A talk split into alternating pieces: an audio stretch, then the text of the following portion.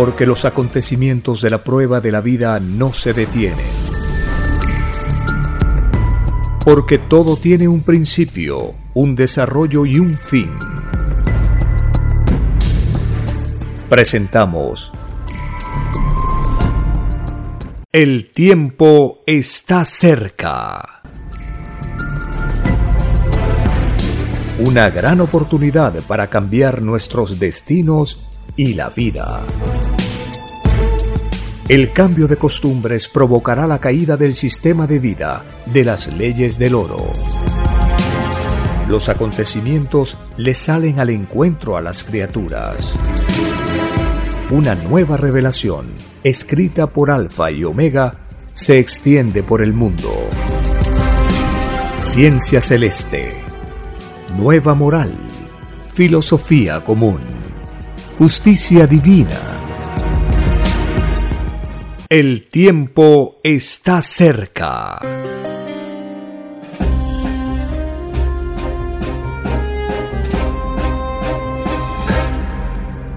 Agradeciendo al Divino Padre Eterno, iniciamos una nueva jornada informativa. En estos programas tomamos como fundamento las enseñanzas del Evangelio la luz de la nueva revelación del Cordero de Dios, la justicia divina, la nueva moral, la nueva ciencia, para conocer los nuevos conceptos de la materia y del espíritu. Por la revelación aprendemos que estamos en un planeta de pruebas. Todos somos pasajeros, estamos un momento y luego partimos de esta morada planetaria. La prueba de la vida consistía en foguear al máximo las virtudes en una lucha material, en una lucha filosófica entre el bien y el mal, entre la justicia y la injusticia, entre la derecha y la izquierda.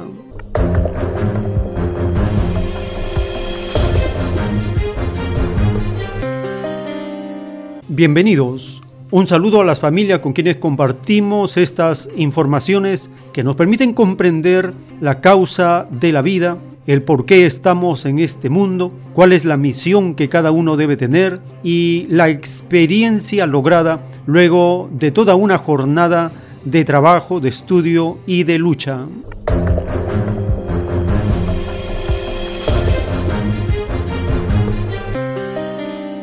En el libro de Mateo capítulo 25, a partir del verso 31, está escrito el juicio de las naciones.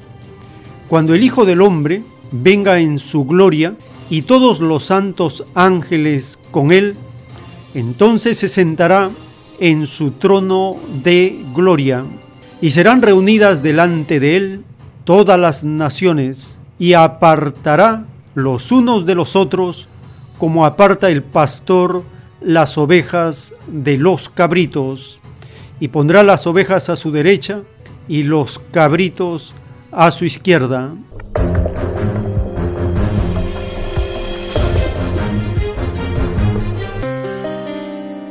A partir de esta revelación del juicio a las naciones, nos enteramos cómo el Hijo de Dios separará de las multitudes en dos grupos.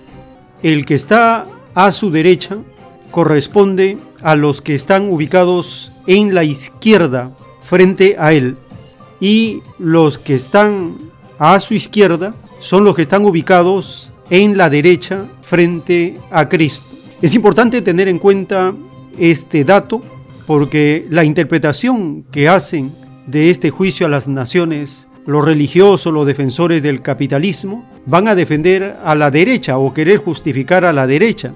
Pero en el estudio riguroso de esta revelación del juicio a las naciones, cuando Cristo dice escudriñad las escrituras, nos está diciendo que las enseñanzas del Evangelio están en alegorías, en comparaciones, en claves, en códigos, en símbolos. Y tenemos que saber ubicar, diferenciar la categoría, en este caso los grupos que están frente a Cristo. Por ejemplo, a partir del capítulo 25, verso 34, está escrito, entonces el rey dirá a los de su derecha, venid benditos de mi Padre, heredad el reino preparado para vosotros desde la fundación del mundo, porque tuve hambre y me disteis de comer, tuve sed y me disteis de beber, fui forastero y me recogisteis, estuve desnudo y me cubristeis, enfermo y me visitasteis, en la cárcel y vinisteis a mí. Entonces los justos le responderán diciendo, Señor, ¿cuándo te vimos hambriento y te sustentamos, o sediento y te dimos de beber? ¿Y cuándo te vimos forastero y te recogimos, o desnudo y te cubrimos? ¿O cuando te vimos enfermo o en la cárcel y vinimos a ti? Y respondiendo el rey les dirá, de verdad os digo que en cuanto lo hicisteis a uno de estos mis hermanos más pequeños, a mí me lo hicisteis. Libro de Mateo capítulo 25 del verso 34 al verso 40.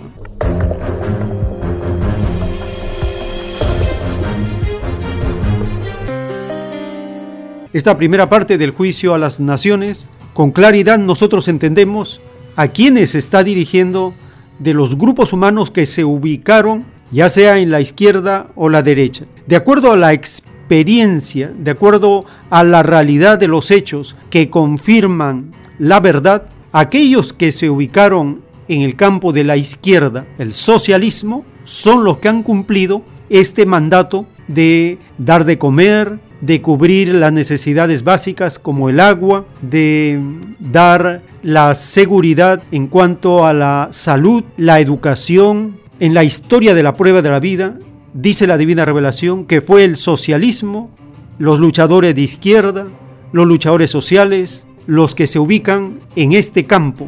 Y exactamente entendemos son los que estando en la izquierda frente a Cristo, son los que están a la derecha de Él, porque están frente a frente. Esto se puede entender con facilidad. Si Cristo les estuviera dando la espalda a la multitud, entonces ahí correspondería los que están a su derecha, están en la posición de derecha a las espaldas de él. Pero claramente dice el Evangelio que no está a espaldas de la multitud, sino frente a la multitud. Por lo tanto se produce acá el efecto inverso, que los que están a su derecha son los de la izquierda y los que están a su izquierda son los de la derecha. Es por eso que cuando a partir del verso 41 del capítulo 25 de Mateo, en el juicio a las naciones, está escrito, entonces dirá a los de su izquierda, apartados de mí, malditos, al fuego eterno, preparado para el diablo y sus ángeles, porque tuve hambre y no me disteis de comer, tuve sed y no me disteis de beber, fui forastero y no me recogisteis, estuve desnudo y no me cubristeis, enfermo y en la cárcel y no me visitasteis. Entonces también ellos le responderán diciendo, Señor, cuando te vimos hambriento, sediento, forastero, desnudo, enfermo o en la cárcel y no te servimos? Entonces le responderá el rey diciendo, de verdad os digo que en cuanto no lo hicisteis a uno de estos más pequeños, tampoco a mí me lo hicisteis. E irán estos al castigo eterno y los justos a la vida eterna. Capítulo 25 del libro de Mateo a partir del verso 31 al verso 46, el juicio de las naciones.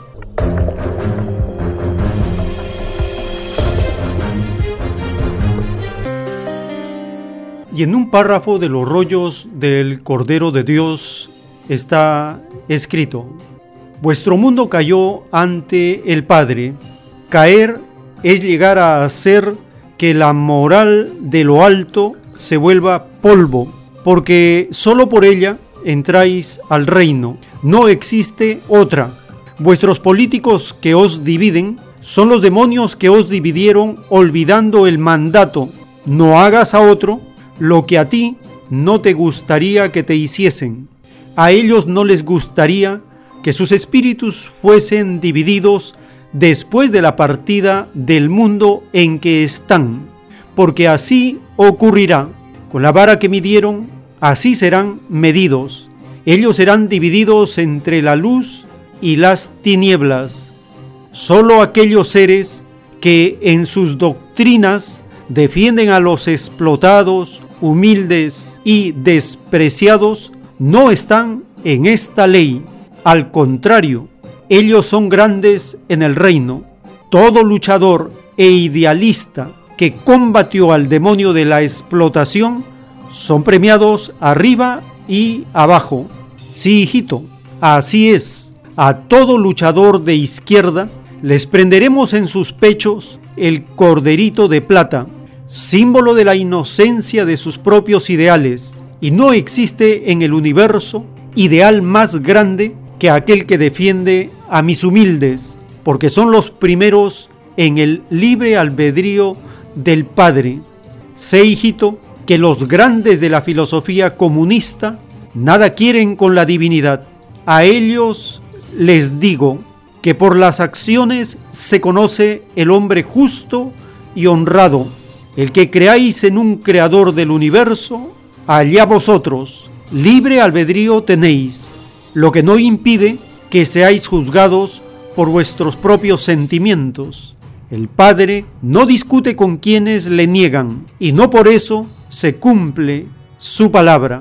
No podéis sujetar los acontecimientos del futuro, como no podéis evitar el participar en ellos. En donde estén vuestros pensamientos, allá está el que todo lo controla.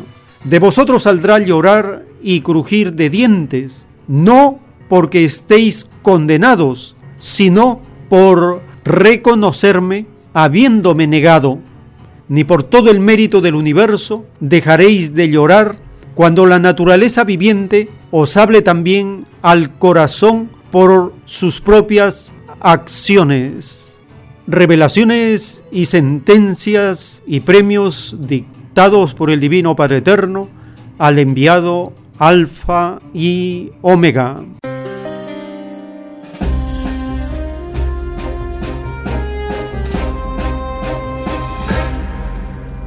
En este párrafo de la justicia divina del Cordero de Dios podemos entender las categorías de los luchadores en la prueba de la vida.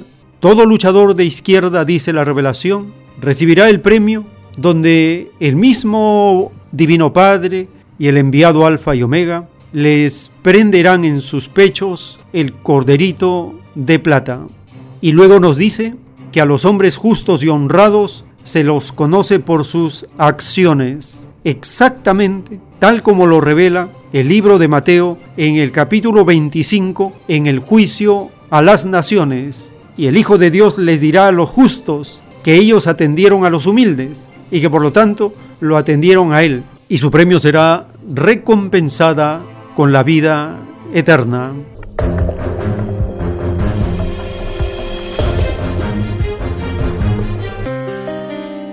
Tomando como referencia este marco doctrinal del Evangelio y las revelaciones del Cordero de Dios, podemos entender cuál es el destino, la misión que tienen los luchadores de izquierda en el planeta Tierra. Un planeta donde el capitalismo y la derecha se imponen y hasta usan el nombre de Dios para engañar, mentir, matar, robar, para hacer, como dice la revelación, para hacer de la moral divina un polvo, volverla nada, inmoralizarla, destruirla, desnaturalizarla.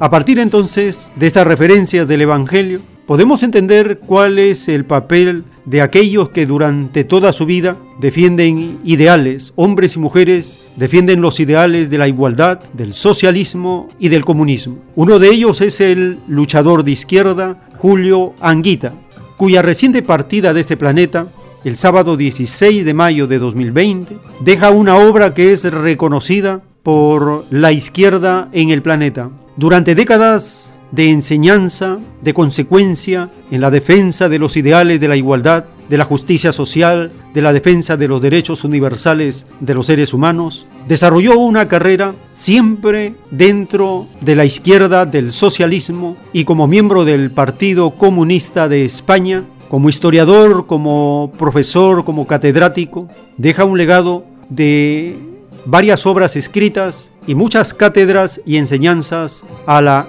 juventud, a la generación que lo acompañó en la lucha y en estos programas hemos compartido varias clases, varias cátedras, varias conferencias del profesor Julio Anguita. Como un reconocimiento a su vida de luchador social de izquierda, recordaremos en esta edición las participaciones más resaltantes y de impacto que se pueden conocer a través de las redes sociales, donde la claridad de exposición, la firmeza para señalar a los grupos de poder, a los explotadores, a los ladrones y los corruptos del capitalismo, ha dado lección de consecuencia y es una de las características de aquellos hombres y mujeres que vienen de los mundos del socialismo, del comunismo, a este planeta para dejar una huella, una enseñanza y contribuir a la causa de los humildes, de los explotados,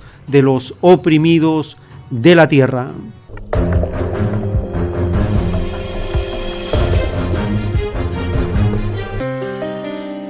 Hace unos días, el 4 de mayo de 2020, la cadena SER de España hizo una entrevista a Julio Anguita y compartimos la edición de esta entrevista donde le van preguntando una serie de temas relacionados con la actualidad de España frente a esta pandemia.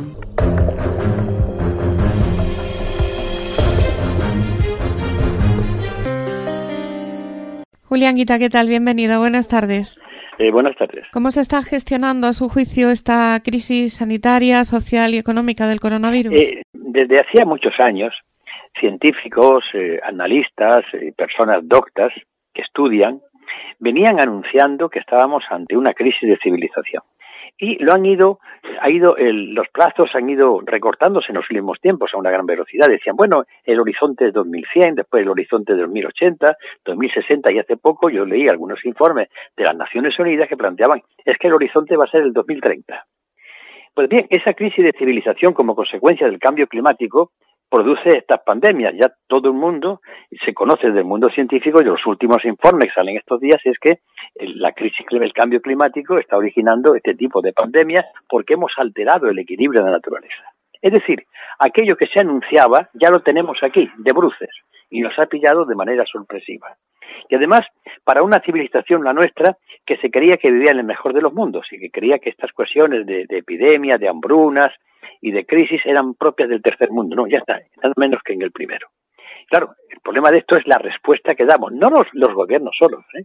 Los gobiernos solos no pueden dar una respuesta, necesita que la respuesta también sea social, de una mentalidad ciudadana que debe saber que ya no volveremos a tiempos pasados y que hoy tenemos que cuidar, primero, por los que más desfavorecidos son los primeros a la hora de que haya acopio de recursos para ellos, los que no tienen nada. Eso es primero. En segundo lugar, por mandato de las Naciones Unidas, por el mandato constitucional y porque es de justicia que todo el mundo tenga un techo que todo tenga un trabajo, que tenga la alimentación, la educación y la salud. Y naturalmente el problema que en estos momentos se nos plantea es una pandemia, una economía que está sufriendo las consecuencias de tener nada más que una industria, el turismo, dentro de una, de una generalizada crisis económica en todo el mundo y en Europa. Después nos encontramos con que eh, está este déficit que ha llegado o va a llegar nada menos que al 9% y además, según criterio constitucional, los intereses de la deuda hay que pagarlos, este cambio que se hizo en el año 2011, hay que pagarlos con prioridad a otros gastos. Es decir, estamos ante una situación muy difícil en la que hace falta que el gobierno tire para adelante, el gobierno que sea, este u otro, que sepa que los más desfavorecidos no pueden aportar los sacrificios y que los que más ingresan sí tienen que aportar sacrificios, y una disciplina ciudadana de asumir que hay que buscar otras maneras de vivir desde las exigencias de que las necesidades y los derechos primarios estén atendidos. Esto supone una revisión de nuestro modelo de vida, ¿eh? que ha sido el despertar ha sido brutal. Y no valen en estos momentos los bulos, las maledicencias, las, políticas rastreras e inmundas de aquellos que están inundando las redes, complicando una situación que es gravísima y que sobre todo, y termino con esto, en otros países de Europa donde la oposición está apoyando a sus gobiernos, aquí nos encontremos en una tarea de francotiradores. Realmente lo de que España es diferente es verdad, pero simplemente en el sentido peor del término. ¿Es usted de los que piensan que habrá que pedir después, en el futuro, responsabilidades de cómo se haya gestionado la crisis? Sí, sí, pero la crisis, Mire, la responsabilidad hay que empezarla por aquellos que cuando venían las advertencias del cambio climático decían que eso era cuestión de, me había dicho un primo mío que trabaja en Sevilla, o que, en fin, esto no tenía importancia. Esto para empezar. Y eso también nos afecta a todos los ciudadanos, en menor medida, pero también. Entonces, pasado esto, habrá que pedir responsabilidades a todo el mundo, ¿eh? A los que no han gestionado bien la crisis, o con errores, o con errores, más que no gestionarla bien, sino con errores, la crisis actual, y aquellos que privatizaron la sanidad en Madrid y en otros lugares y empezaron a quitarle personal a la, a la sanidad o, o medicamentos o infraestructuras. También ellos tienen su responsabilidad en la crisis. Es decir, que pidamos responsabilidades, pero simultáneamente, o si usted quiere preferencialmente, olvidemos eso, si se quiere olvidar, y empecemos a salir de esta crisis unidos. Y cuando digo unidos no quiero decir uniformados. ¿A su juicio cuál sería la fórmula? Estamos en una situación que exige medidas drásticas, primero de justicia, primero los que no tienen nada. Y en segundo lugar, y esto para mí es muy importante, que todos tendremos que aportar algo, pero desde luego los que más tienen más. Y doy una cifra de la historia. En plena crisis del, del año 1929, el capital americano, los capitalistas, entendiendo que aquella crisis era tremenda, aceptaron pagar el 95% de sus impuestos. Vamos a ver aquí qué pasa con los fondos buitres, qué pasa con los que no pagan los, los impuestos que debían pagar, qué pasa con los paraísos fiscales o qué pasa con los maletines de dinero que los patriotas están llevando de este país. A eso hay que meterle mano. El tiempo está cerca. En un párrafo de los rollos del Cordero de Dios está escrito, los divinos mandatos del Creador llevan el sello de la igualdad en un grado desconocido para vosotros. Esta igualdad está representada en los diez mandamientos. ¿De dónde habéis sacado la palabra privado? Nada hay privado en la naturaleza, ni los derechos de los humildes a quienes explotáis se tranzan.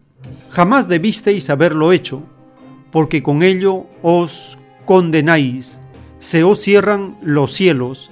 Tenéis que nacer de nuevo, pasando de nuevo por planetas tierras, por mundos de carne, pagando hasta el último dolor moral provocado en cada espíritu. Dictado por el Divino Padre Eterno, escrito por el enviado Alfa y Omega.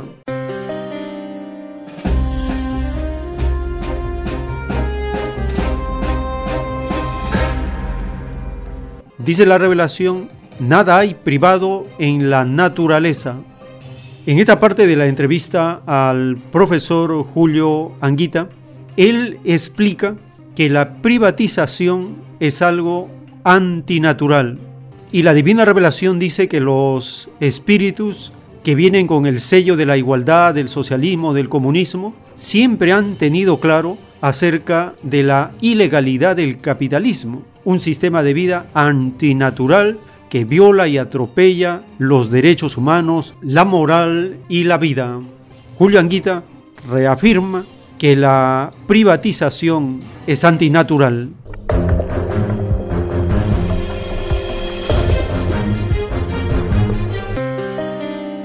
Más de la mitad de las víctimas mortales de esta crisis en la provincia de Córdoba al menos son mayores que estaban ingresados en residencias de ancianos. No sé qué piensa sobre este dato y si cree que deberían tomarse algún tipo de medida. La sanidad, el transporte público, las infraestructuras de un país, desde la energía eléctrica hasta la banca, no pueden ser destino y objeto de negocio privado. Eso es antinatural. Los poderes públicos son los que tienen que tener en sus manos esos mecanismos e instrumentos. Residencias que en mucho caso, como se ha visto en Madrid, pues no tenían los medios suficientes porque estaba montado eso desde la perspectiva del negocio. Y a mí me parece muy bien que la gente monte un negocio para ganar dinero, sí, yo eso lo entiendo, pero depende en qué, en qué cosa. No lo mismo fabricar algo que tener y buscar la atención en, o el gasto o el, el beneficio en invertir en, en sanidad, porque naturalmente lo primero es el beneficio y algo se resiente. Las privatizaciones de la salud pública en Madrid han sido escandalosas. Ahí están las consecuencias. Es decir, eh, yo creo que debemos asumir todos nuestra responsabilidad y procurar que esto no vuelva a ocurrir. Y naturalmente, yo no quiero hacer un borrón y cuenta nueva. Lo único que quiero decir es que pidamos responsabilidades, pero que van más allá de la acción puntual de cómo se está administrando lo del COVID-19, que esto tiene unos antecedentes, que tiene unas causas, y hay que ir a ellas, porque si no, si no vamos a eso, ¿cómo vamos a salir? Cuando pase la epidemia, cuando pase, volvemos a lo mismo, a seguir con una sanidad privatizada. Seguimos a lo mismo sin que aquí la gente que tiene no pague impuestos o los evada. Seguimos pensando que el mandato constitucional de aquella malhadada reforma de 2011, que prioriza el pago de la deuda pública, fíjese una deuda que estaba en el dos y pico, en el tres, y se va a disparar al diez y pico. Eso se prioriza el pago de esa deuda que la hemos contraído, el último deuda es por atender las, cuestiones del coronavirus, se prioriza a atender el gasto público que los más necesitados tienen, este es un problema que tenemos muy gordo. Y por tanto, bastaría con que dijeran, bueno, vamos a corregir esto. Yo creo que sería la mejor autocrítica que se puede hacer. Corrijamos esto. Lo que no se puede pretender es, a una vez que ha acabado la pandemia, volvamos. No, no, no es igual. La crisis, el cambio climático está ahí y nos está diciendo que no podemos seguir. Fíjese qué cosa más curiosa. En este tiempo en que ha bajado el nivel de la industria, el clima se ha ido recuperando algo. El aire está más limpio. Los animales vuelto, han vuelto a los sitios por los que antes solían. Es decir, la naturaleza está agradeciendo este pequeño gesto pequeñísimo que se le está dando hacia, y además obligado por las circunstancias. El criterio de desarrollo económico, de crecimiento económico, tiene que ser puesto en cuestión. El planeta no puede admitirlo. Es decir, ha llegado la crisis y de pronto no podemos pretender que cuando se vaya la crisis volvemos a lo mismo. No, no, no, no, no podemos volver a lo mismo, porque entonces, cuando venga la próxima, si seguimos agrediendo al medio ambiente, será muchísimo más grave. ¿Cuál va a ser el escenario al que nos vamos a enfrentar en el futuro? Pero fíjese la situación. Mire, se cierran empresas, aparecen los ERTES, que es un cierre, había un paro que se ha incrementado, había una exclusión social que se incrementa, había una precariedad que no quiero decir lo que se ha incrementado, con, una, con un tejido productivo que estaba basado en pequeños negocios, en el turismo, aparte de una industria automóvil, pero, pero nada más, poco más diría yo. Bien, esa es la fuente de ingresos. El dinero público sale de los bolsillos de los ciudadanos, bien como un trabajador, bien como un empresario, bien como un rentista, no hay otro dinero que el que salga de las, de las arcas públicas, viene del, del, del, ciudadano. Y cuando ese ciudadano no pueda producir porque no tenga trabajo y no pueda pagar impuestos o porque tenga que cerrar la fábrica o el negocio, dígame de dónde saca el Estado el dinero. Y además cuando tiene que pagar esta cantidad de déficit público, que llega al 10%, acabo de decirle un momento. ¿Qué hacemos entonces? Nos exigen o se exige que la gente esté atendida, que haya un subsidio de desempleo. Estoy totalmente de acuerdo por mandato de las Naciones Unidas y mandato constitucional. Pero hacen falta recursos. ¿Dónde están los recursos? Si resulta que los que producen las rentas a través de los impuestos encuentran mermada su capacidad de pagar impuestos, pues alguien tiene dinero. Ha llegado el momento de las grandes decisiones y por tanto los que más tienen tienen que pagar más. Y le he puesto un antecedente histórico del año 1929 en Estados, en Estados Unidos, la capital del capitalismo. Pero es que esto es así. En este momento todos tendremos que poner algo de esfuerzo y de austeridad por nuestra parte, menos los que no tienen nada, y ya bastante tienen. Pero a partir de ahí tienen que poner gradualmente y de manera directamente proporcional a lo que tienen, y no valen excusas. Y para eso hace falta un gobierno fuerte en esto y además una población civil que lo apoye. El tiempo está cerca. En un párrafo de los rollos del Cordero de Dios está escrito, todo sufrimiento material tiene que ver con los acaparadores de la posesión. Este drama de la humanidad tiene muchos siglos y llegó su fin. Todo cuanto se tuvo, más de lo que se debió haber tenido, se devuelve porque mientras se siga poseyendo lo que nunca debió poseerse, el espíritu humano se sigue alejando más y más del reino de los cielos, dictado por el Divino Padre Eterno, escrito por el enviado Alfa y Omega.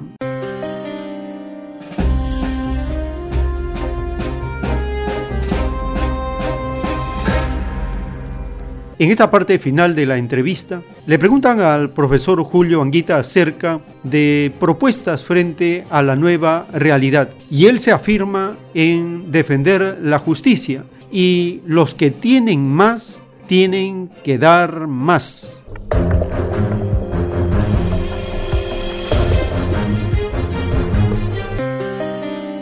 ¿Cree usted que se da esa circunstancia, la de que haya un gobierno fuerte que esté proponiendo soluciones? Bueno, los gobiernos fuertes no son fuertes porque sean monocolores, son fuertes porque sus políticas sean correctas y hagan lo que en justicia hay que hacer.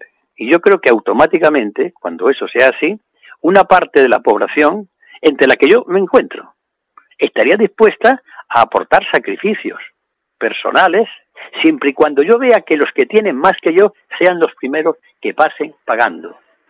Y además, como ciudadano, creo que cuando yo tenga que apoyar al gobierno, se apoyará al gobierno. Y para eso tengo que aliarme con otros vecinos, con otras personas, para crear una sociedad cohesionada. Estoy dispuesto a ello. Aparecerá dentro de poco un escrito sobre esta cuestión que estamos, vamos a lanzar algunos. Hace falta hacer un llamamiento para que la sociedad entienda que estamos ante una situación difícil y que los gobiernos necesitan crítica, que necesitan que haya eh, mm, protesta, pero cuando es necesario necesitan apoyo y hay que jugar, con las dos bazas. Esta oposición que se está haciendo ahora, que yo no, no, no dudo en calificar de ruin y miserable, está olvidando que si ella estuviese en estos momentos gobernando, ¿qué estaría diciendo que estaría haciendo? Sobre todo cuando esta oposición se ha caracterizado por primar los intereses de los que más tienen. ¿Volverán a hacer lo mismo? Vamos a dejarnos ya, por tanto, de historias. Estamos en un momento histórico de este país y hay que salir lo más unidos posibles, con los cambios en el gobierno, con las elecciones, con la lucha política sana, y digo sana en el sentido de preparar alternativas. No se puede hacer política con el insulto, con el bulo, con la mentira. Eso es indigno. Hagamos política con la crítica, por fuerte que sea, con la oposición, con las manifestaciones y con alternativas. Yo lo que he visto, el gobierno ha tenido sus fallos naturalmente, se ha dormido en los laureles en los primeros momentos con el tema del coronavirus, creyó que esto no puede enfrentarlo. Eso ha sido un fallo. Pero después yo he visto a unos ministros que están dando la cara. Y en crisis anteriores yo no he visto salir todos los días ministros explicando dónde está la situación. Es un gobierno, además, que ha puesto en marcha determinadas medidas, y entre las que va a aparecer este mes el subsidio para los que no tienen nada, que me parece una medida imprescindible, que tenía que haberse tomado antes, pero no se ha tomado. Se va a tomar ahora. Me parece que el gobierno en estos momentos está asumiendo esa responsabilidad con los medios que tiene y con los errores que ha tenido. Y en este caso, mientras el gobierno siga en los hechos que podemos calificar de positivos, hay que apoyarlo. En eso es nuestro gobierno. En aquellas cosas en que el gobierno falle, tenemos que criticarlo y oponernos a ello. Pero con el análisis de lo que hace, no con el análisis de la ideología por delante que se está acusando de que el gobierno pone la ideología por delante. El gobierno está tomando decisiones basadas en criterios científicos que le dicen los expertos. Es muy, muy fácil para el ser humano en momentos de crítica buscar a un culpable.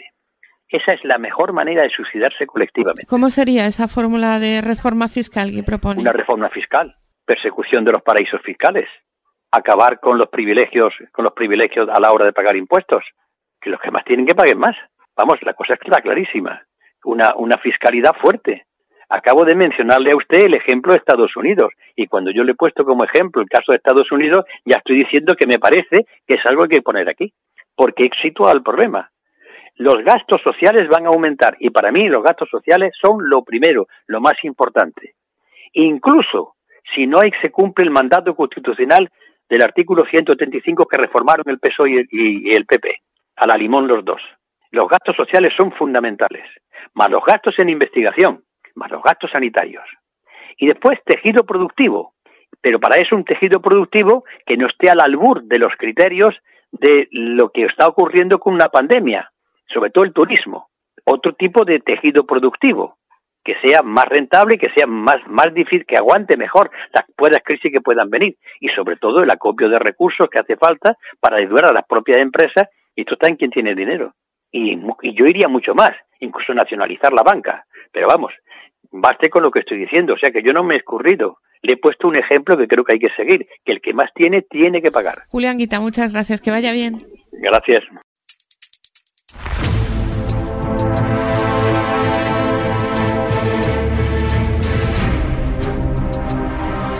El tiempo está cerca.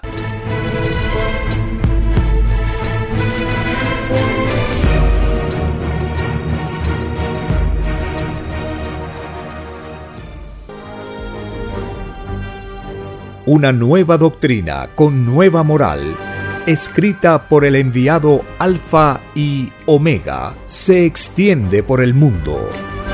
El cambio de costumbres provocará la caída del sistema de vida, de las leyes del oro. La desigualdad, la injusticia, la corrupción y la explotación dejan de serlo cuando todos los seres humanos no las aceptan ni las permiten. Conozca lo que vendrá para aprender a gobernarnos a nosotros mismos. Solo una unidad común y con nueva moral dará paz al mundo. Alfa y Omega. Comparta gratuitamente todos los libros en formato PDF de la página web www.alfayomega.com.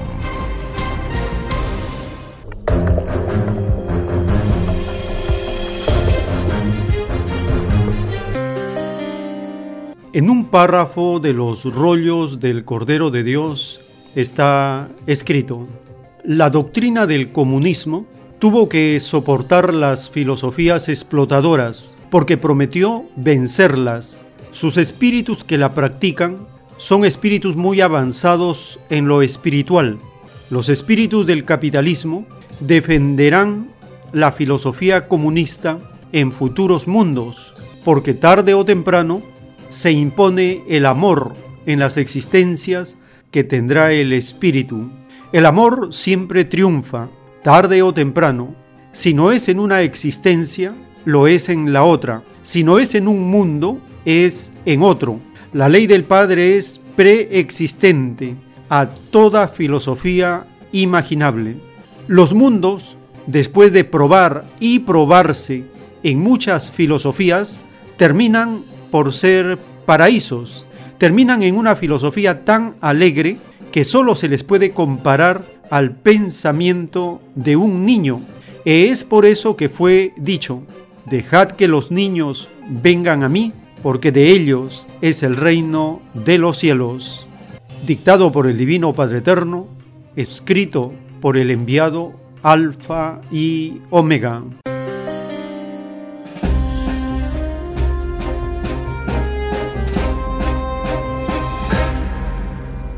Dice la revelación, los espíritus que practican el comunismo son espíritus muy avanzados en lo espiritual. Es por esto que les permite a ellos tener una visión adelantada de lo que se vive en el presente. La visión de los espíritus avanzados es ver el horizonte, no solamente lo que está delante de los ojos, sino tener una proyección de los acontecimientos en su desarrollo. El profesor Julio Anguita, desde 1972, reconoce que hemos entrado a una nueva etapa, donde el medio ambiente, el clima, la naturaleza, empieza a jugar un papel trascendente en el desarrollo y la sobrevivencia de la especie humana. Y la explicación que él tiene, la intuición que expresa, está referida al cambio de costumbres, al cambio de la forma de vida, al cambio de la organización, al cambio del programa de trabajo, al cambio de la forma como enfrentamos la vida. Compartimos una parte editada de una conferencia dada por el profesor Julio Anguita y nos va a hablar en el contexto del cambio de costumbres.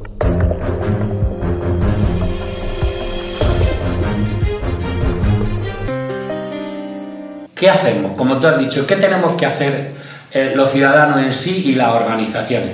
Bueno, yo creo que los primeros que tenemos que hacer algo somos las organizaciones.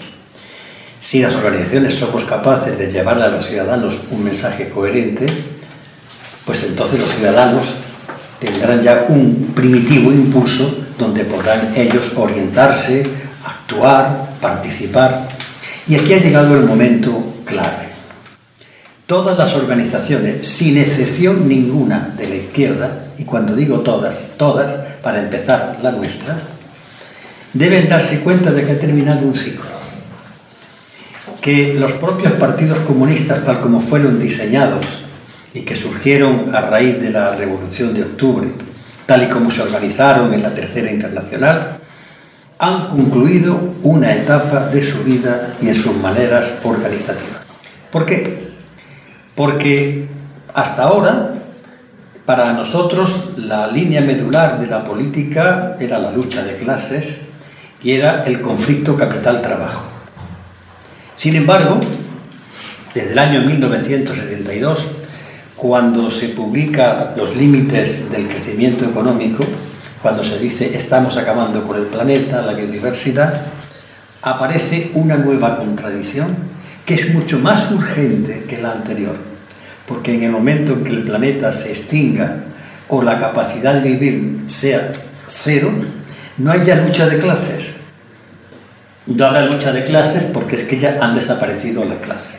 Es decir, nos encontramos en un momento en que el capitalismo ha llegado a tal situación de degradación que el salvar el medio ambiente y salvar al planeta Tierra es una condición de primera necesidad inmediata. Lo que ocurre es que aquellos que venimos de la cultura de la lucha de clases debemos ligar esa lucha a este nuevo frente, que es prioritario. ¿De qué manera lo digo? Lo digo porque eh, plantear otros modos de vida que hagan posible que el planeta pueda continuar existiendo, significa paralelamente luchar contra quien ha creado esas condiciones, el capitalismo. Lo que pasa es que obliga a hacerlo de otra manera. Es decir, no puede ser prioritario mantener desde la izquierda, elevar los niveles de vida hacia el consumismo. No puede ser. Las propias luchas sindicales deberán dejar de ser eminentemente corporativas para hacerse defensoras de unas pautas y modos de vivir que permitan que todos los habitantes del planeta Tierra vivan. Y por tanto tendrán que defender esa visión de la austeridad. Esto nuevo ha llegado a una cultura que venía de el poder ilimitado de la producción, pero eso ya está siendo en cuestión. ¿Qué quiero decir? que necesitamos crear una síntesis en torno a cuatro grandes discursos. El primero es el marxismo o el comunismo troquelado en Carlos Marx. El segundo es la, ecología política. El tercero es el multiculturalismo y el cuarto es el feminismo. Estas grandes cuatro mm, líneas de pensamiento deben confluir en una síntesis teórica. Y si no puede ser por ahora, que vayan a una síntesis programática. Quiero decir que en un programa que plantee la izquierda transformadora, tiene que estar estos cuatro elementos, pero imbricados, no como en muchas veces hemos dicho, esto es un discurso rojo, verde y violeta, no, no, no son añadidos, es un nuevo discurso que subsuma y sintetice todos los anteriores, y ese será un discurso revolucionario. Entonces. Porque eh, va, perdona, porque va a cuestionar lo del crecimiento sostenido, porque va a cuestionar el derroche por poseer más cosas. Es un planteamiento de vida nueva, pero además con la necesidad y con la urgencia de que no hay otra salida. Es ahí donde yo quiero eh, centrar, vamos, lo que, lo que estoy pensando y lo que creo que debemos hacer. El tiempo está cerca. En el libro Lo que vendrá están los títulos de los rollos del Cordero de Dios. El título 2707 dice, los adoradores del Cristo clavado y los veneradores de imágenes fueron los primeros en no reconocer el poder que tenía el intelecto entre las infinitas leyes de Dios. Por culpa de ellos, surgieron con facilidad muchos tiranos.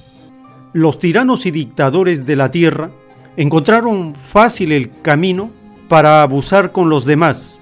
La extraña ignorancia demostrada por los que adoraron Cristos clavados y por los que veneraron imágenes fue increíble. Ellos hicieron que el mundo, al confundirse, no dieran la importancia debida a los derechos humanos. Y los derechos humanos estaban escritos por siglos en el divino Evangelio de Dios.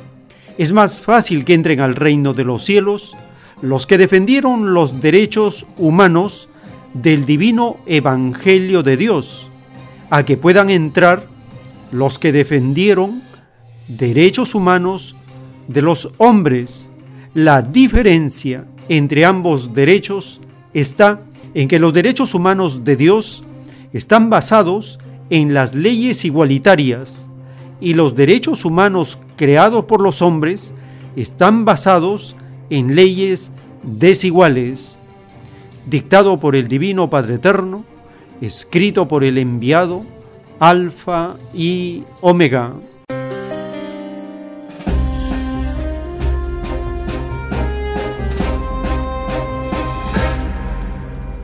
El profesor Julio Anguita hace algunos años dio una conferencia acerca de los derechos humanos y la globalización. En la exposición, él explica acerca de su búsqueda de una bandera que pueda unificar a todos los grupos humanos en la defensa de una agenda común, un programa común, un proyecto común. Y durante mucho tiempo estuvo intentando levantar la bandera de los derechos humanos que tienen carácter universal, pero solo en la letra, porque a pesar que ha sido ratificado por los gobiernos, no se cumplen. A pesar de ello, el profesor Julio Anguita insiste en explicar cuál es la ventaja de defender los derechos humanos, porque en ello está levantar una bandera para que los tiranos, los gobiernos autoritarios, los déspotas y todos los sirvientes del capitalismo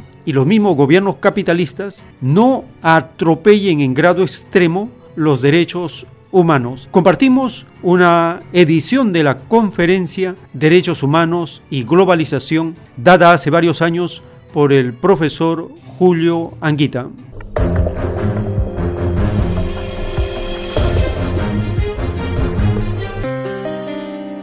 Yo soy eh, docente de profesión y creo que en estos momentos mi país necesita de la reflexión. Vivimos en un mundo de informaciones que se dan, de pulsiones, pero el razonamiento, la confrontación de ideas y argumentos no existe. Eso que llamamos debates en televisión es cualquier cosa menos el ejercicio de la razón para confrontar con otros. En consecuencia, mi voluntad al venir aquí es intentar que reflexionemos sobre un problema al cual la política le da de lado. La hipocresía política le da de lado. Y la hipocresía de comentaristas, de periodistas y de intelectuales. La segunda razón, o la segunda información, yo no he estudiado economía. Lo que un lector de Marx y del Capital puede sacar, el aprendizaje en un ayuntamiento sobre cuestión presupuestaria y tres cursos de historia de la economía cuando me licencié en Historia Moderna y Contemporánea por la Universidad de Barcelona. Con eso voy a intentar explicar e invitar a razonar. El título se llama los derechos humanos y la globalización. Y yo pondría un título, una antinomia de compleja solución. Pero vamos a abordarlo. Naturalmente, si yo he hablado aquí de la razón y la exposición de argumentos, lo primero que tengo que explicar qué es para mí derechos humanos y qué es para mí globalización, como lo veo. Porque claro, son dos palabras, sobre todo la primera, derechos humanos, que se están prestando a interpretaciones polisémicas más variadas. Así que yo voy a aterrizar qué son los derechos humanos, para que sepamos todos a qué nos referimos. Y para mí los derechos humanos es un universo compuesto por los siguientes conjuntos.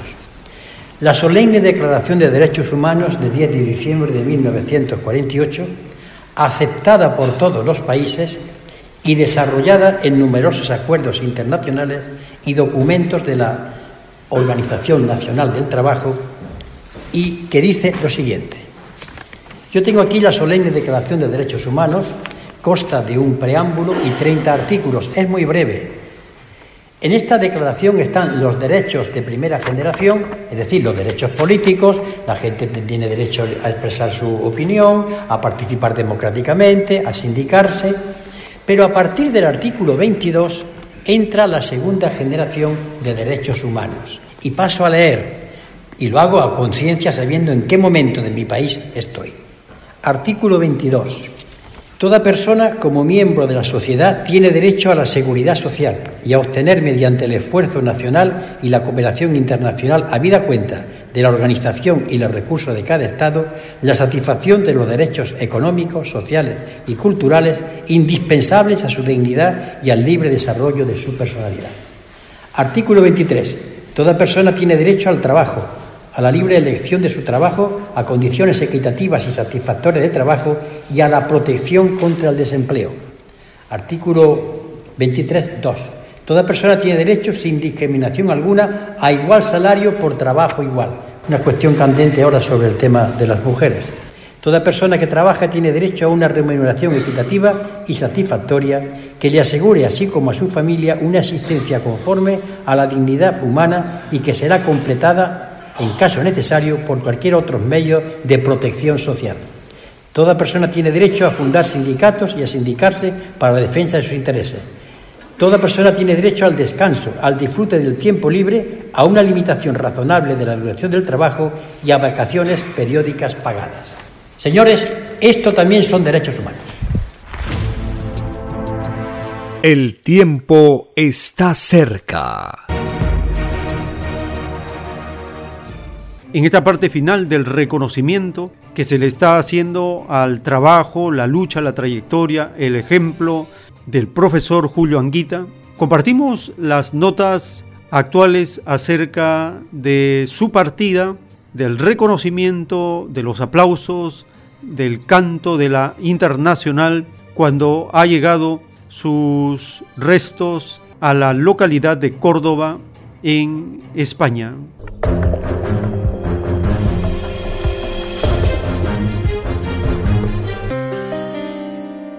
Fallece Julio Anguita, el histórico líder de Izquierda Unida muerto a los 78 años en Córdoba en el Hospital Reina Sofía, donde había ingresado hace una semana por una parada cardiorrespiratoria.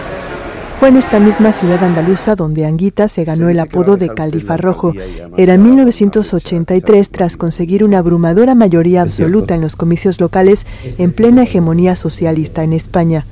Maestro de profesión, su objetivo fue siempre el servicio público y se caracterizó por su habilidad negociadora. Con el lema Programa, Programa, Programa, Anguita defendía que los acuerdos entre formaciones políticas debían ser programáticos en lugar de obedecer a la aritmética parlamentaria, una idea que caló en las nuevas generaciones de políticos de izquierdas como Pablo Iglesias y Alberto Garzón. Retirado de la primera línea política en 2003, nunca aceptó volver a ella ni cuando el hoy vicepresidente del gobierno le pidió cerrar las listas de la confluencia en Córdoba en las elecciones de 2016. Sin embargo, en 2012 constituyó la plataforma Frente Cívico que logró que organizaciones en todo el país se unieran por la lucha de la mayoría social, aunque hace poco más de un año había dejado la presidencia del colectivo. Eso sí, Julio Anguita nunca dejó de defender lo que para él necesitaba España, un proceso constituyente para apostar por la República y un Estado federal. Su marcha deja al país huérfano de uno de los grandes referentes de la izquierda en la etapa democrática. Adiós al califa rojo.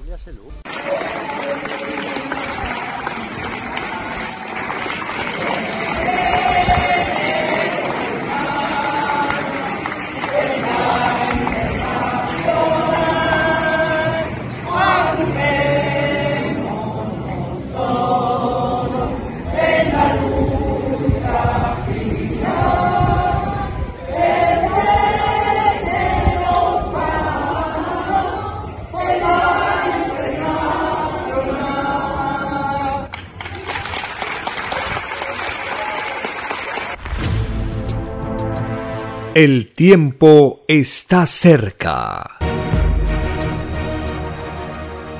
De esta manera estamos llegando al término de esta jornada informativa, complementado con la doctrina del Cordero de Dios y las parábolas de las Escrituras que nos permiten tener un entendimiento más cercano a la realidad que vivimos.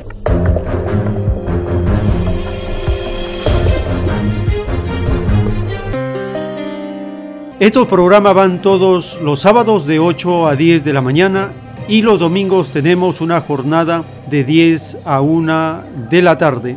Les invitamos a sintonizarnos por la red de plataformas de podcast El tiempo está cerca. También por el canal de YouTube El tiempo está cerca. Allí tenemos videos temáticos que están siendo compartidos y visualizados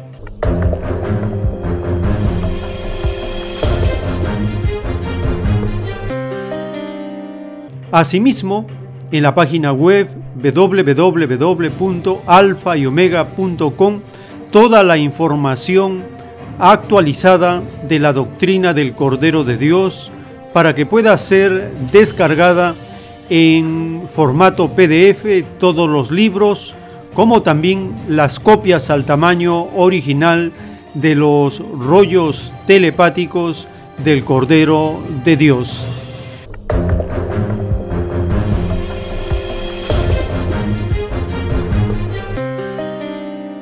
Si el Divino Padre Eterno lo permite, compartiremos nuevas ediciones de esta programación.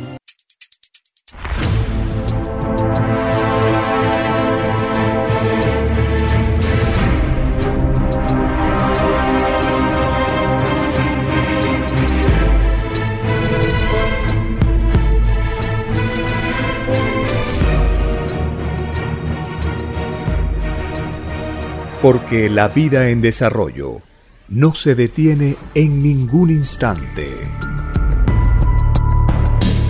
Porque el poder filosófico de las masas encuentra el hilo de la ley común de la naturaleza. La igualdad triunfa en la prueba de la vida. Por el principio de un nuevo amanecer en la historia humana, hemos presentado El tiempo está cerca. Para ver el reino de Dios, para vivir el nuevo estado de cosas del nuevo mundo. Visite www.alfayomega.com y descargue gratis todos los libros en PDF.